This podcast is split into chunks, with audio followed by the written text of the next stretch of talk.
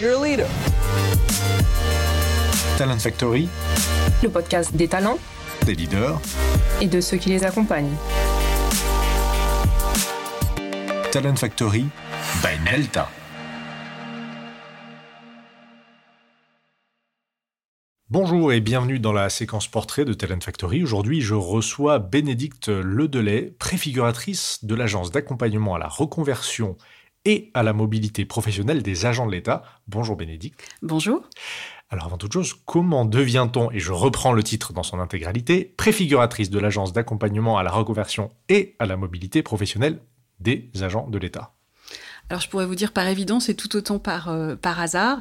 Euh, en fait, cette, cette mission euh, qui m'a donc été confiée par Gérald Darmanin et Olivier Dussopt a pour vocation de professionnaliser l'accompagnement professionnel des agents publics, puisque il ne vous a pas échappé que la fonction publique est en pleine transformation pour répondre aux nouvelles attentes des usagers, et que cette transformation c'est une transformation humaine qui engage tous les ministères, et donc il y a un sujet en interministériel, et cette mission a vocation à professionnaliser l'accompagnement interministériel.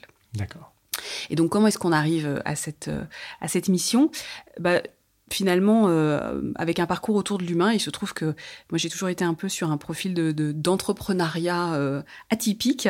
Euh, j'ai commencé par créer la fonction de professeur de philosophie au lycée international de Riyad en Arabie Saoudite quand j'étais jeune diplômée en fait par par hasard à une époque où il n'y avait pas Internet et donc c'était une vraie expatriation très lointaine dans un pays en, en profonde transformation aussi, puisque c'est un, pays en forte croissance.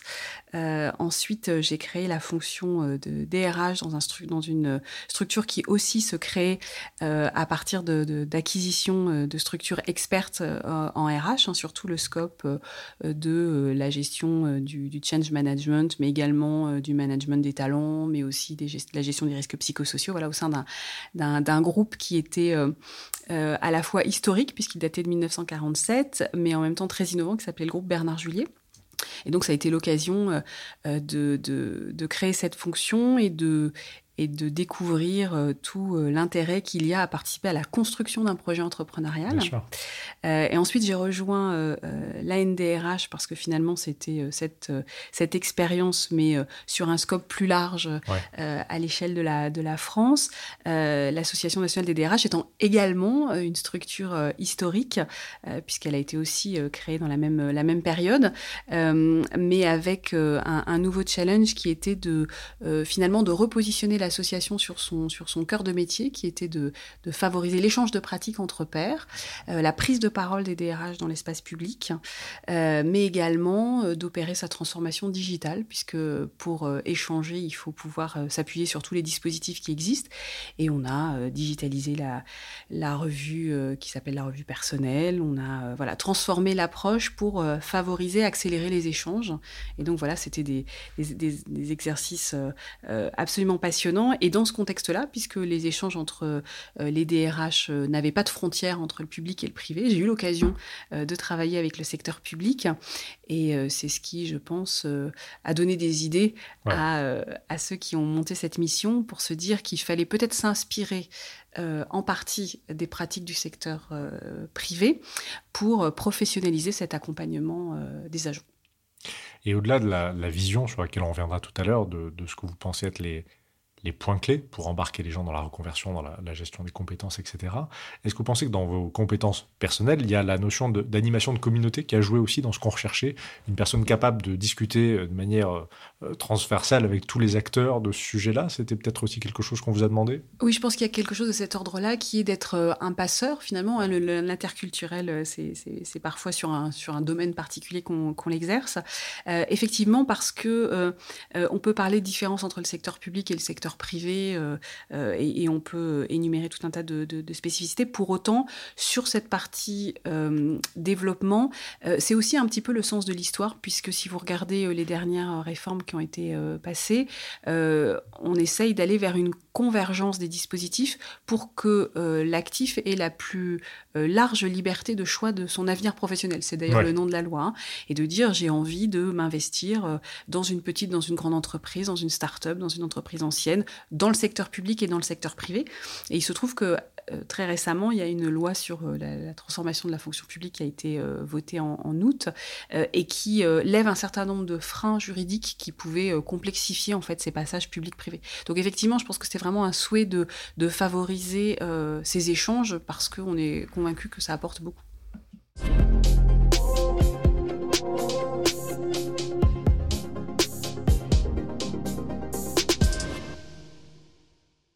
De ce nouveau euh, poste d'observation privilégié que vous avez, et puis avec le parcours qui a été le vôtre, un parcours que j'ai envie de qualifier d'hybride euh, privé et public, euh, quels sont les, points de convergence, quelles sont les principales différences qu'on peut avoir quand on gère la carrière des... Alors, on les appelle cadres dirigeants, on les appelle hauts fonctionnaires, on peut les appeler comme on veut dans un monde dans l'autre. les points forts, les convergences, les divergences, ce serait quoi? Alors c'est très vaste parce qu'il se trouve que dans la fonction publique, euh, et c'est une de ses grandes richesses, les métiers sont extrêmement différents. Pour autant, la notion de responsabilité d'un cadre dirigeant, euh, elle, arrive euh, évidemment tout de suite. cette notion de gestion de l'incertitude et de conciliation d'enjeux extrêmement forts et pas forcément alignés au départ est, évidemment toujours là. le point peut-être commun, c'est la façon dont on, on mobilise à la fois euh, les hommes individuellement et collectivement. C'est-à-dire qu'il faut à la fois développer euh, des talents euh, individuels, les identifier, repérer leurs points de force, et en même temps un cadre dirigeant n'est rien sans son équipe et tout seul. Et donc, il faut arriver à, développer sa propre alchimie avec ses équipes et générer quand même une forme de cohésion euh, plus large dans, son action. Donc ça, c'est quelque chose d'un peu, fréquent. Euh, il y a aussi peut-être un pas de temps euh, qui est commun à tous les cadres dirigeants, c'est cette gestion entre l'urgence et l'anticipation du moyen et du long terme. et puis, et ça semble un truisme, mais voilà, cette notion de, des enjeux politiques en fait de la fonction d'un cadre dirigeant. Alors, ça semblerait presque évident dans la fonction publique, mais pas tant que ça. Hein. C'est-à-dire euh, la posture éthique que l'on a en tant que cadre dirigeant, euh, euh, l'enjeu des relations interpersonnelles que l'on peut avoir, la résistance et l'énergie qu'on met dans les, dans les projets qu'on mène. cette dimension politique, dont le terme est souvent un peu galvaudé, hein, c'est une, j'allais dire, une réflexion que chaque dirigeant doit avoir euh, sur lui-même, sur son propre positionnement, sur l'énergie qu'il met à, gérer finalement cet aspect de sa, de sa fonction, euh, qui est d'ailleurs, je trouve, parfois un angle un peu mort dans le public comme dans le privé d'ailleurs, hein, de, dire euh, comment je réfléchis à la dimension politique de mon rôle euh, parce que voilà, parce que le sens de terme du mot politique est pas euh, est pas si évident et pas si communément partagé. Euh, pour autant, ça revient quand on parle de la responsabilité sociale de l'entreprise, quand on parle de la finalité de l'entreprise. Cette question revient, mais c'est pas mmh. si évident. Cette dimension politique, j'ai envie de la relier. Dites-moi si ça vous convient à à la responsabilité individuelle aussi du cadre dirigeant. Euh, alors à deux titres, euh, la responsabilité individuelle qu'il porte au quotidien en tant que cadre dirigeant euh, qui prend des décisions avec tous les aléas que ça peut représenter, et la responsabilité individuelle qu'il va avoir dans la gestion de sa carrière. on demande de plus en plus aux cadres dirigeants d'être des acteurs de leur propre carrière. Aujourd'hui, pour tous les euh, agents de l'État qui nous écoutent euh, et qui veulent être agents de leur future reconversion, qui arrivera peut-être, probablement, on ne sait pas. Quels conseils vous pourriez donner? Comment on fait en sorte d'être maître de son destin et de préparer très tôt d'éventuelles reconversions? Alors, je ne sais pas s'il y a une, recette de, cet ordre-là. Pour autant, euh, j'aurais tendance d'abord à conseiller d'ouvrir les yeux et d'essayer d'être assez lucide sur les règles du jeu. C'est-à-dire qu'effectivement, euh, le marché, les marchés du travail sont des marchés avec ce qu'ils ont d'asymétrie d'information, de volatilité. Donc, il faut déjà avoir une juste appréciation de cette notion de marché qui est à la fois rationnelle et pas seulement rationnelle. Donc, il faut se positionner par rapport à cette réalité, c'est-à-dire d'essayer d'être toujours autant que possible lucide sur l'état du marché et la réalité du marché. Donc s'interroger toujours sur son propre positionnement par rapport au marché en gardant la, distance nécessaire pour se dire que ce n'est pas un jugement sur soi euh, mmh. définitif, c'est une évaluation par rapport à un marché. Euh, le deuxième point, c'est que euh, pour être visible et pour pouvoir jouer le jeu dans ce, dans ce marché, il faut s'assurer que ses compétences soient compréhensibles par des acteurs extrêmement différents. C'est finalement enfin quelque chose d'assez d'assez évident, mais il faut être capable de parler de son expérience, il faut être capable de communiquer les compétences qu'on a acquises en s'adressant à des, à, des, à, des, interlocuteurs extrêmement différents. Ça semble évident et en fait on est rapidement euh, enfermé dans le jargon de son secteur, euh, dans euh, l'évidence de son, de son cadre de travail. Les acronymes barbares. Voilà. Et donc il faut absolument multiplier les rencontres pour être capable de correctement communiquer là-dessus. Donc c'est être, être voilà, très lucide sur les règles du marché, être toujours, mais comme on l'est vis-à-vis de ses clients, vis-à-vis des attentes des citoyens, c'est-à-dire la qualité d'écoute et de compréhension de la complexité de son environnement, euh, ça sert euh, pour soi et ça sert aussi pour sa carrière et pour son activité. Euh, être capable de, de, voir ça et puis être très attentif à l'évolution des modes de fonctionnement du marché du travail. Il semblait évident avant, par exemple, qu'on avait forcément des entretiens individuels dans le cadre d'une sélection, par exemple, si on veut partir.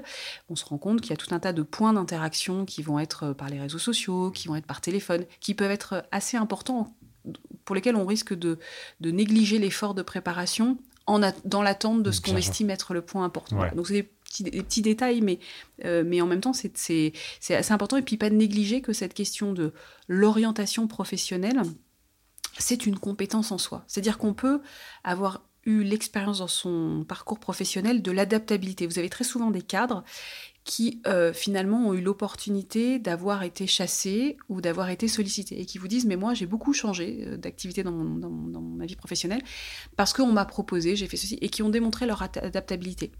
La posture de candidat, la posture de reconversion, c'est encore une autre posture. Et, il faut anticiper le fait que ça demande de mobiliser des, des nouvelles compétences. La bonne nouvelle, c'est que ça s'acquiert.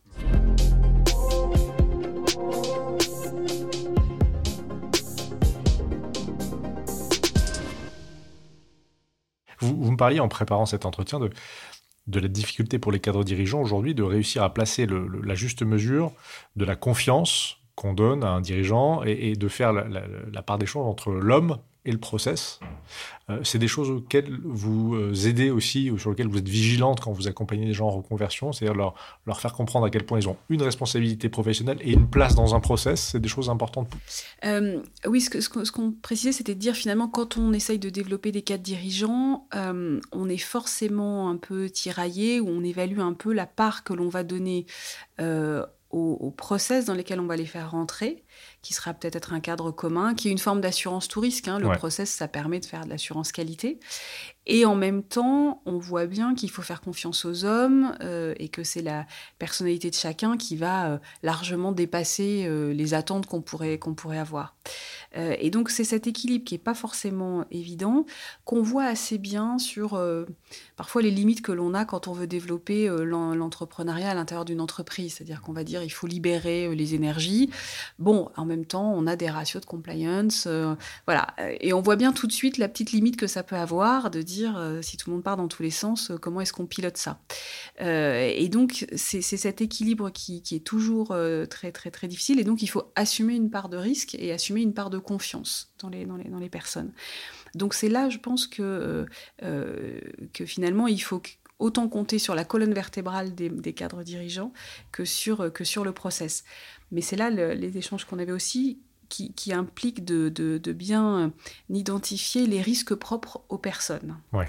Et les risques propres aux personnes, ce sont ce que les, Canadiens ont parfois appelé les dérailleurs, hein, en disant euh, dans quelle mesure mon mode de fonctionnement, dans certaines circonstances, si on me donne les pleins pouvoirs, si je suis dans un degré d'autonomie extrêmement fort, à quel moment, ce qui n'est ni un bon ni un mauvais euh, penchant côté euh, fonctionnement, peut devenir problématique pour l'organisation.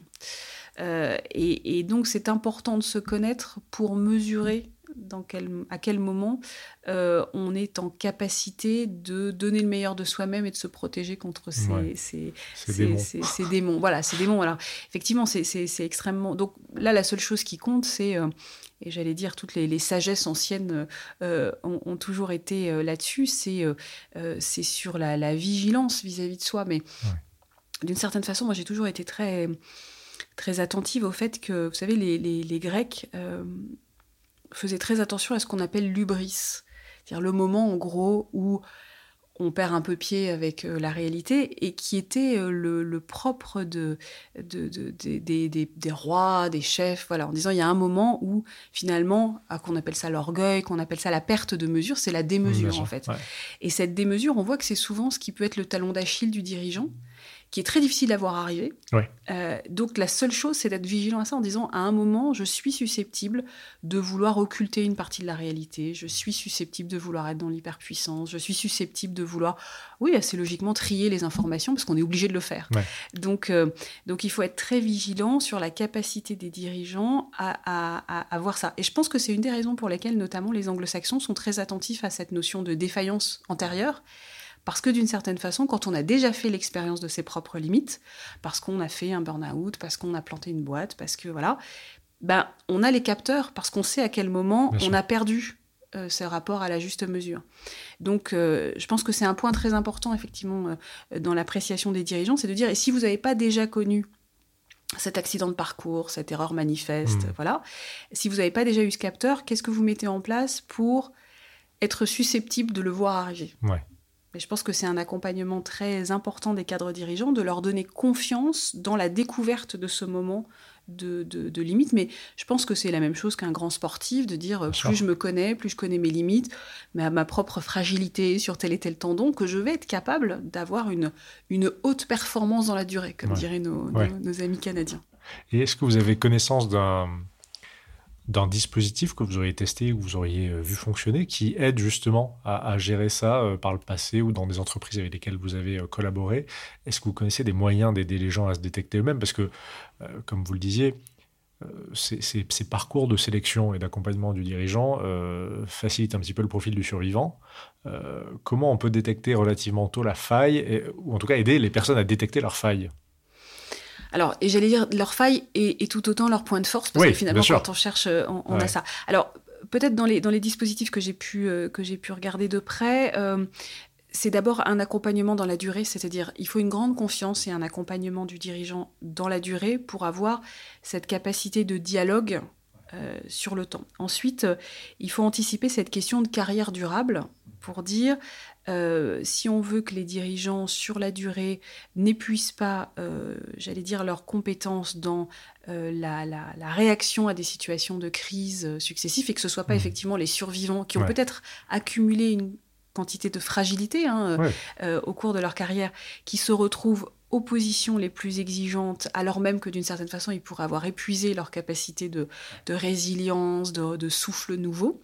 Donc il faut arriver à, s'assurer que les carrières ne sont pas une succession d'épreuves extrêmes. En fait, c'est pas l'Ironman du management qu'il faut, euh, je pense qu'il faut, euh, qu'il faut développer. Euh, il faut des temps de respiration. Donc ça, il faut avoir la capacité à gérer la carrière sur la durée. et ensuite, vous avez à la fois euh, des outils de, de, de, test. Hein. Je, pense par exemple, euh, la gendarmerie nationale avait développé, euh, notamment avec les Canadiens, justement, une, des, outils pour analyser les dérailleurs, qui sont un élément hein, pour justement faire prendre conscience que les fonctionnements que l'on a ne sont par nature pas univoques et que ce qui peut être une qualité peut devenir euh, dans des circonstances nouvelles, euh, un facteur éventuellement de, déséquilibre, hein, pour ne pas donner une vision trop négative. Euh, donc il y, a cet accompagnement sur la durée qui permet de prendre conscience de ça et tout en même temps d'avoir confiance dans la capacité que l'on a à gérer cette ambivalence qu'on a tous finalement, et qui pour moi est aussi un facteur de normalement d'amélioration du management parce que finalement, je pense qu'on n'est jamais si bon en management que quand on est capable de regarder dans une, dans une, dans une glace. C'est-à-dire que les, nos collaborateurs sont jamais plus complexes que nous ne le sommes. J'ai toujours euh, beaucoup euh, fait référence à Ovid qui disait « je vois le meilleur, je l'approuve et je fais le pire euh, On est tous un peu ambigus dans, dans, nos prises de décision. Et finalement, le management, c'est pas plus compliqué que de gérer cette ambiguïté dont on peut déjà faire l'expérience assez en proximité avec nous-mêmes, euh, pour dire que euh, tous nos collaborateurs ne sont pas différents, en fait. Et donc, plus on est capable de comprendre euh, ses propres limites et ses propres leviers, plus on est capable de, de, trouver des leviers et de laisser de la marge de manœuvre à ses collaborateurs, il me semble.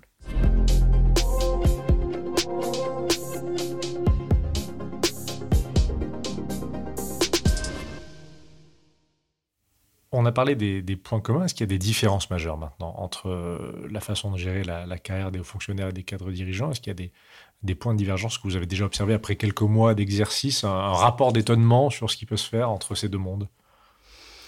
Alors, je vais dire, au sommet des organisations, tout de même, euh, les, enjeux restent les mêmes, hein, c'est-à-dire de gérer des enjeux euh, avec un, impact fort sur les organisations, avec une, un délai de traitement des crises euh, forcément euh, limité, euh, avec des informations qu'il faut rassembler de façon efficace rapidement.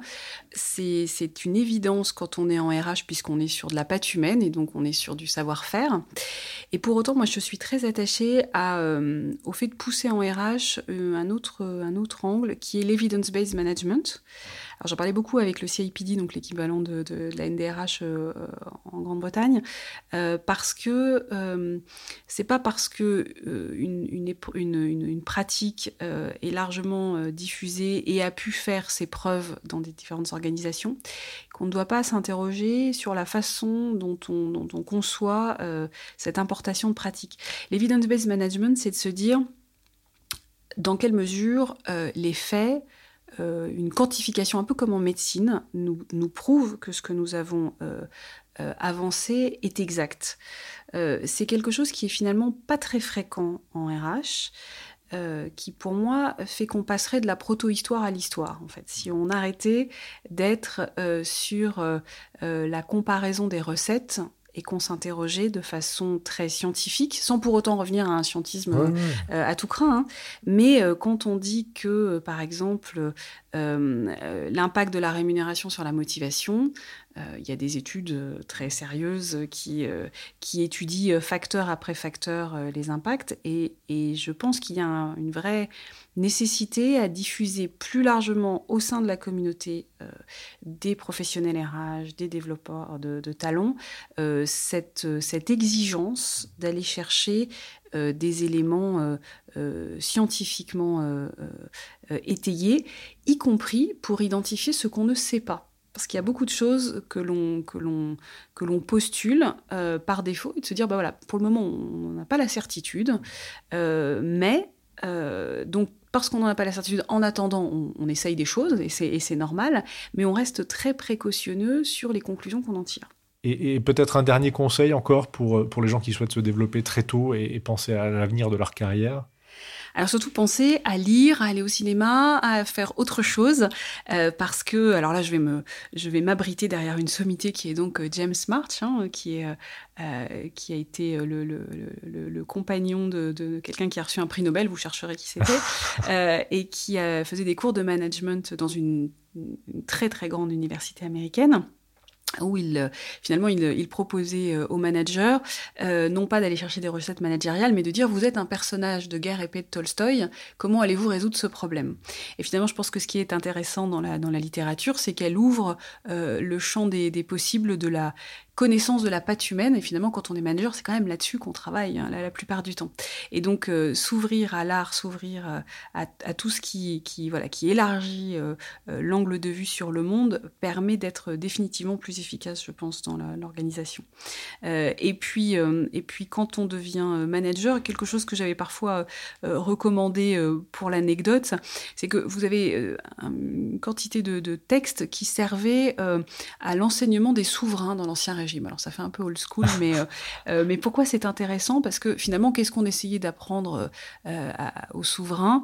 Et en général, on allait chercher des plumes quand même un peu, un peu célèbres pour le faire. C'était de leur dire justement qu'est-ce que vous pouvez apprendre de l'histoire, même si l'histoire ne se répète jamais, et comment ne pas désespérer de l'humanité, parce que finalement, les choses se répètent, il ne faut pas perdre de vue les objectifs que l'on a, il faut justement être très attentif au risque de l'ubris dont on parlait tout à l'heure. Euh, donc euh, voilà, je pense que les, les, ouvrages ou les expériences artistiques les plus diverses euh, nous obligent à nous décentrer et élargissent notre compréhension un peu intime de, des fonctionnements, de ce qui fait la richesse des organisations, c'est-à-dire les hommes. D'accord. Merci beaucoup, Bénédicte. On arrive au terme de cet entretien. Alors vous le savez, il y a deux questions rituelles. La première que vous connaissez, puisque c'est grâce à Laurent Chouin euh, que l'on s'est rencontré, puisque la question qu'on lui avait posée et que je vais vous poser, euh, c'est est-ce que vous avez euh, dans votre réseau un, coup de cœur, une personne qui pourrait parler des sujets de talent management Et c'est là que Laurent vous avait cité. Qui vous pourriez nous conseiller pour aller explorer ces sujets-là? Ah bah, je vous conseillerais de rencontrer un DRH au parcours que vous découvrirez, qui est très intéressant, qui s'appelle Marc-Henri Bernard. D'accord. Qui est DRH de l'entreprise? Du groupe Rémi Cointreau.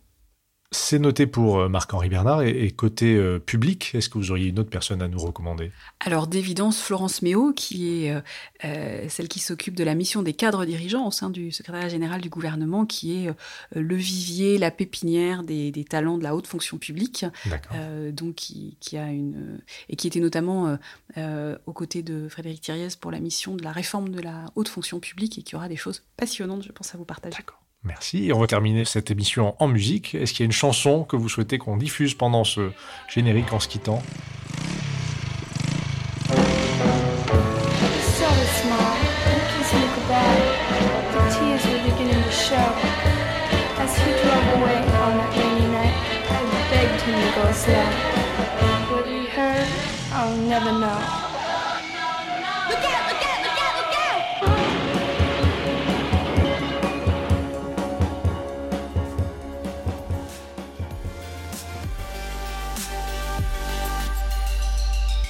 Merci beaucoup Bénédicte Ledélé pour cette intervention et à très bientôt sur Talent Factory by Nelta pour de nouvelles aventures, de nouveaux portraits, de nouvelles interviews et des débats.